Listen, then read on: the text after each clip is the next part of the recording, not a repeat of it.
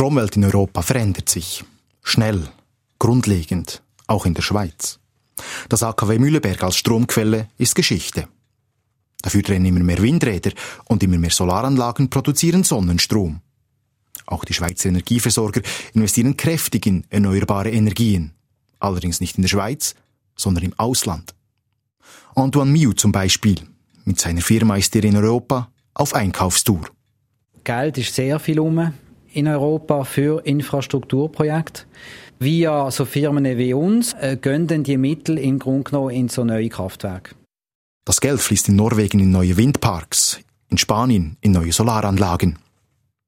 Antoine Mio setzt aus persönlicher Überzeugung auf erneuerbare Energien, aber nicht nur.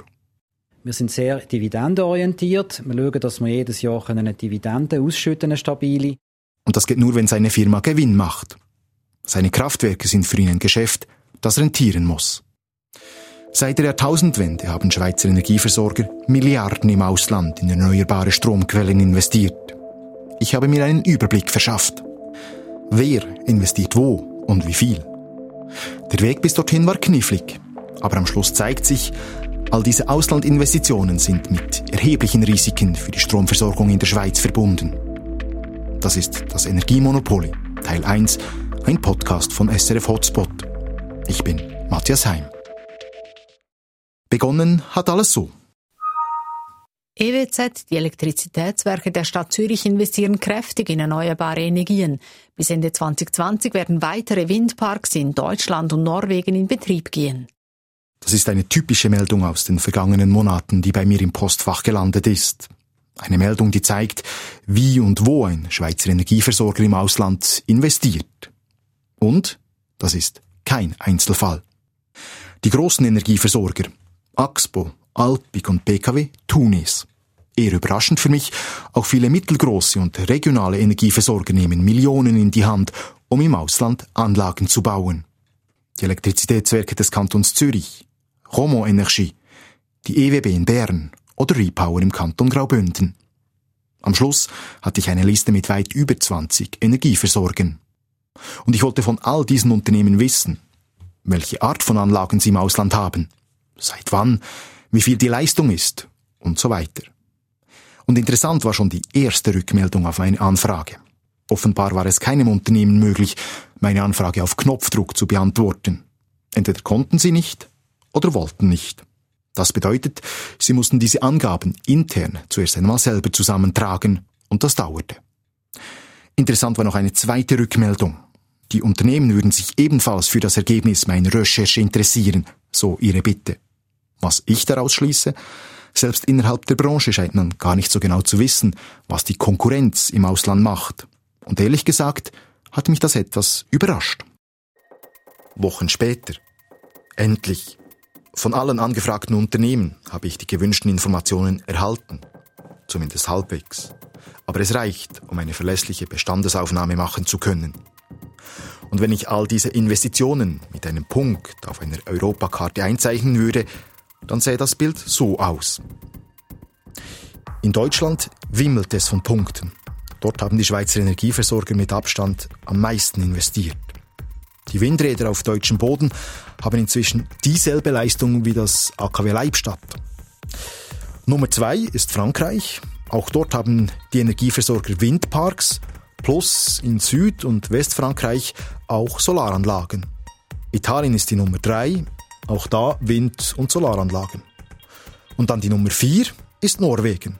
Das skandinavische Land ist in den vergangenen drei, vier Jahren zu einem äußerst beliebten Investitionsziel für die Schweizer geworden.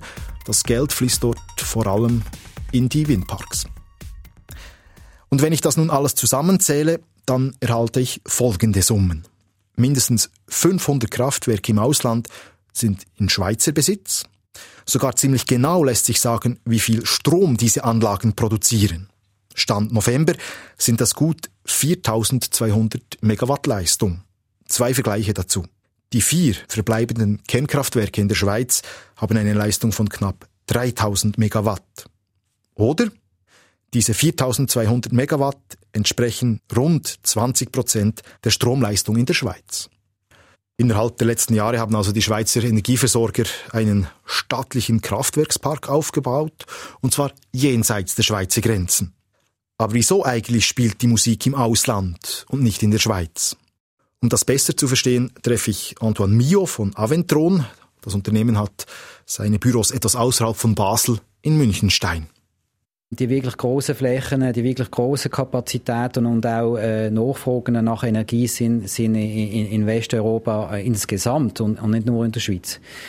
Und darum äh, hat man natürlich auch mehr Windparkmöglichkeiten oder große Solaranlagen oder jetzt Kleinwasserkraft in Norwegen zum Beispiel äh, Möglichkeiten, die zu realisieren, als jetzt in der Schweiz.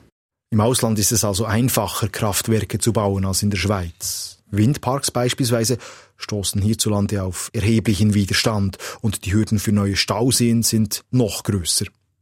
Und dieser Widerstand gegen Energieprojekte hat Tradition in der Schweiz. In Rheinau, wo der Rhein noch ein freier, natürlicher Strom ist, wurde in einer zweiten, von 15.000 Menschen besuchten Kundgebung gegen den Bau eines Kraftwerkes protestiert, das die Schönheit der Stromlandschaft gefährdet.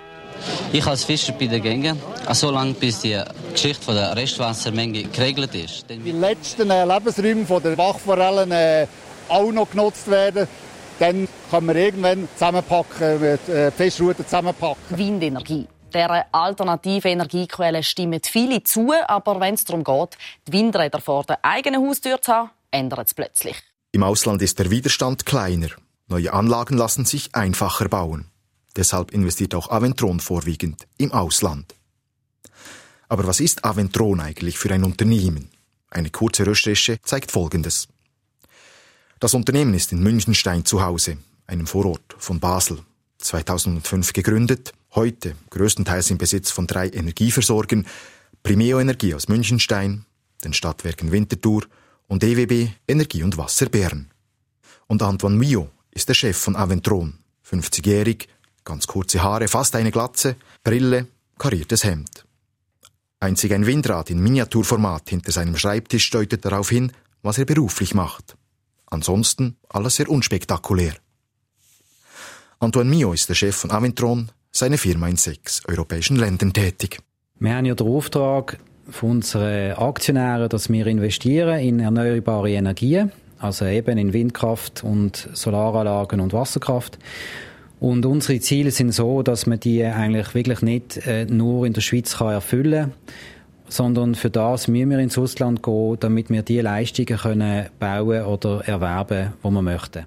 Und wie genau kauft ihr denn solche Anlagen im Ausland?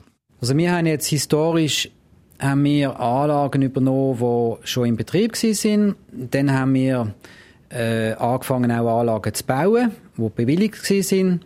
Und in letzter Zeit tun wir auch Projekte äh, durch Bewilligungsphase nehmen. Und in Norwegen zum Beispiel haben wir einen guten Partner gefunden, wo, wo viele Projekte eigentlich entwickelt hat, wo also baureife Projekte hat mit Bewilligung und jemand gesucht hat, wo die würde realisieren und übernehmen. Und das ist für uns ideal gewesen. Und wir haben dann äh, fast jährlich zwei, drei Anlagen, so kleine Wasserkraftwerke, dann auch dürfen äh, umsetzen, also bauen lassen und ins Portfolio nehmen. Also heisst das, dass die vor allem nachher das Geld bringen in die Projekte, die nachher umgesetzt werden können? Das ist richtig. Wir werden ja schlussendlich der Eigentümer sein von diesen Projekten oder von diesen Kraftwerken. Was wir bringen, ist das Kapital, aber auch das Know-how und auch das unternehmerische äh, Element oder Energie, um die Sachen dann wirklich in die Hand zu nehmen und umzusetzen. Heute besitzt Aventron in Norwegen Windparks und Wasserkraftwerke in Deutschland und Frankreich ebenfalls Windparks, in Spanien und Italien sind es Solaranlagen und all diese Anlagen zusammen haben eine Leistung von 500 Megawatt. Das ist rund anderthalb Mal so viel wie das AKW Mühleberg. Aventron ist übrigens ein typisches Beispiel für das, was viele kleine und mittelgroße Schweizer Energieunternehmen machen. Gemeinsam planen, bauen und kaufen sie sich Anlagen im Ausland. Weitere solche Unternehmen heißen zum Beispiel Deravant, Helvetic Wind oder in der Romandie ist es die IOS Holding. Im Laufe unseres Gesprächs macht Antoine Mio eine spannende Bemerkung zu dem, was sich aktuell in Europa abspielt. Die Verfügbarkeit von Projekten ist im Grunde genommen das größere Problem als Technologie oder das Geld. Geld ist sehr viel um in Europa für Infrastrukturprojekte. Via so Firmen wie uns äh, gehen dann die Mittel im Grunde genommen in so neue Kraftwerke. Für Einal fehlt also nicht das Geld und die Nachfrage nach Strom aus erneuerbaren Energiequellen bleibt auch in absehbarer Zukunft groß. In Deutschland etwa werden bis 2020 alle verbleibenden Kernkraftwerke abgestellt und auch die dortigen Kohlekraftwerke werden über kurz oder lang vom Netz genommen. Diese Stromquellen müssen dann irgendwie ersetzt werden und da kommen dann neue Windparks oder eben Solaranlagen wie gerufen. Und dann dürfte Europa ganz grundsätzlich mehr Strom benötigen in Zukunft als bisher.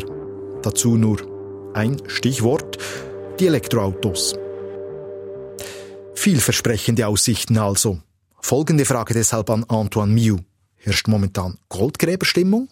Goldgräberstimmung in dem Sinne nicht unbedingt, weil die Renditen sind auch sehr stark unter Druck. Also äh, unsere Renditen sind, sind nicht sehr hoch.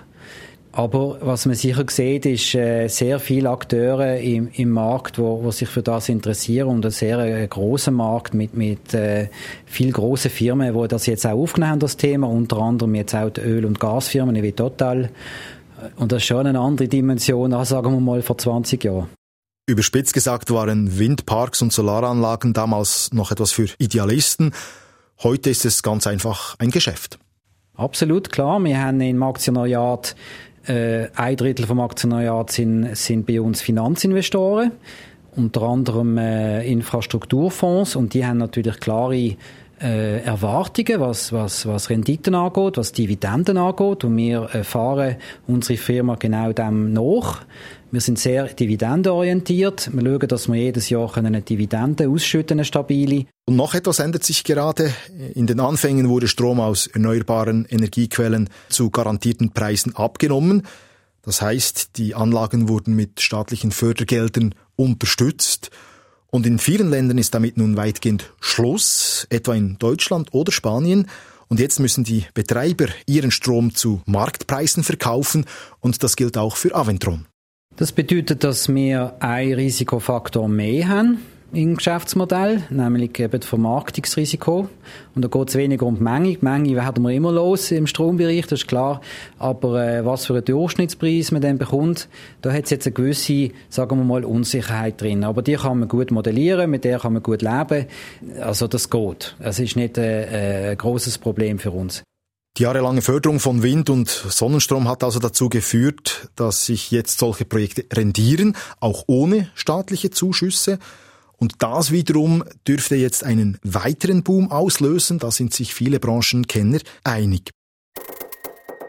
Übrigens, das ist ein Podcast von SRF Hotspot. Hotspot richtet das Mikrofon dorthin, wo es in Politik und Wirtschaft brennt. In der nächsten Serie, die ihr von uns bekommen werdet, geht es um Geschlechterrollen und wieso wir einfach nicht davon loskommen. Gehen wir zurück zu meinen Recherchen. Ich wollte von all den angefragten Unternehmen natürlich auch wissen, wie viel haben diese Anlagen im Ausland gekostet? Und die Antwort war praktisch immer dieselbe. Wir können Ihnen leider keine Angaben zur Höhe des Investitionsvolumens machen. Üblicherweise wird vertraglich Stillschweigen über die Höhe der Investitionen vereinbart. Es bleibt also nichts anderes übrig, als selber zu rechnen.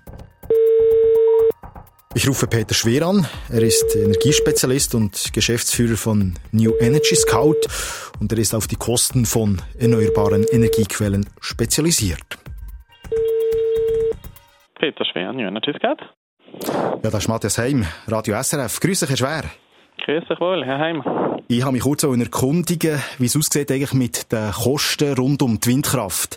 Ich habe da in den letzten paar Wochen ein bisschen zusammengetragen, wie viel das unsere Schweizer Energieversorger im Ausland äh, investiert haben.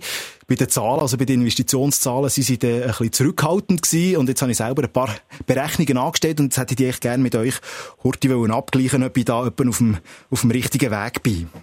Mhm, ja, ist gut. Und jetzt ist da meine Frage. Ich habe äh, gesehen, wenn man international schaut, dass 1 Megawatt Wind momentan irgendwo so zwischen ja, 1,4 und 2 Millionen Franken kostet. Also wenn man eine solche Anlage investiert oder eine solche Anlage baut, dann kostet das etwa 1,4 bis 2 Millionen Franken. Wenn ich jetzt den Wert würde bei den Schweizer Energieversorger einsetzen, um so eine, eine Grössenordnung zu bekommen von den Kosten, liege ich da richtig aus eurer Sicht? Ja, ich denke, das ist sicher ein Wert, den man so verwenden kann.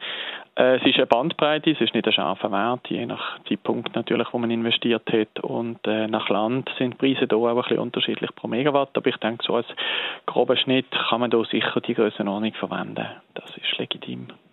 Damit hätten wir diese Frage geklärt. Und jetzt hochgerechnet auf die Schweizer Anlagen im Ausland ergibt das Investitionen von mindestens 6 Milliarden Franken. Und rechnen wir dann noch die Ausgaben für die Solaranlagen und die anderen Kraftwerke wie Wasser hinzu, kommen wir auf eine Größenordnung von sieben bis acht Milliarden Franken. Und das ist eher konservativ geschätzt. Also das ist viel Geld, das da die Energieversorger in den vergangenen Jahren im Ausland investiert haben. Und eine Frage bleibt jetzt noch. Hilft dieser Schweizer Strom aus dem Ausland ganz grundsätzlich der Stromversorgung innerhalb der Schweiz? Die Anlagen helfen für die Sicherstellung von unserer Versorgungssicherheit in der Schweiz relativ wenig. Sagt Renato Tami. Er ist der Chef der Aufsichtsbehörde über das Stromwesen in der Schweiz. Droht der Schweiz also trotz der riesigen Investitionen im Ausland gar ein Stromausfall? In der nächsten Folge von Das Energiemonopoly erklärt Renato Tami, wieso all diese Anlagen nichts nützen, wenn in Europa der Strom knapp wird. Und das kommt übrigens immer wieder vor. Und in Zukunft vermutlich sogar häufiger. Das war Teil 1 von Das Energiemonopoly, einem Podcast von SRF Hotspot. Mein Name Matthias Heim, Produktion Marco Morell, Technik Jan Rappo.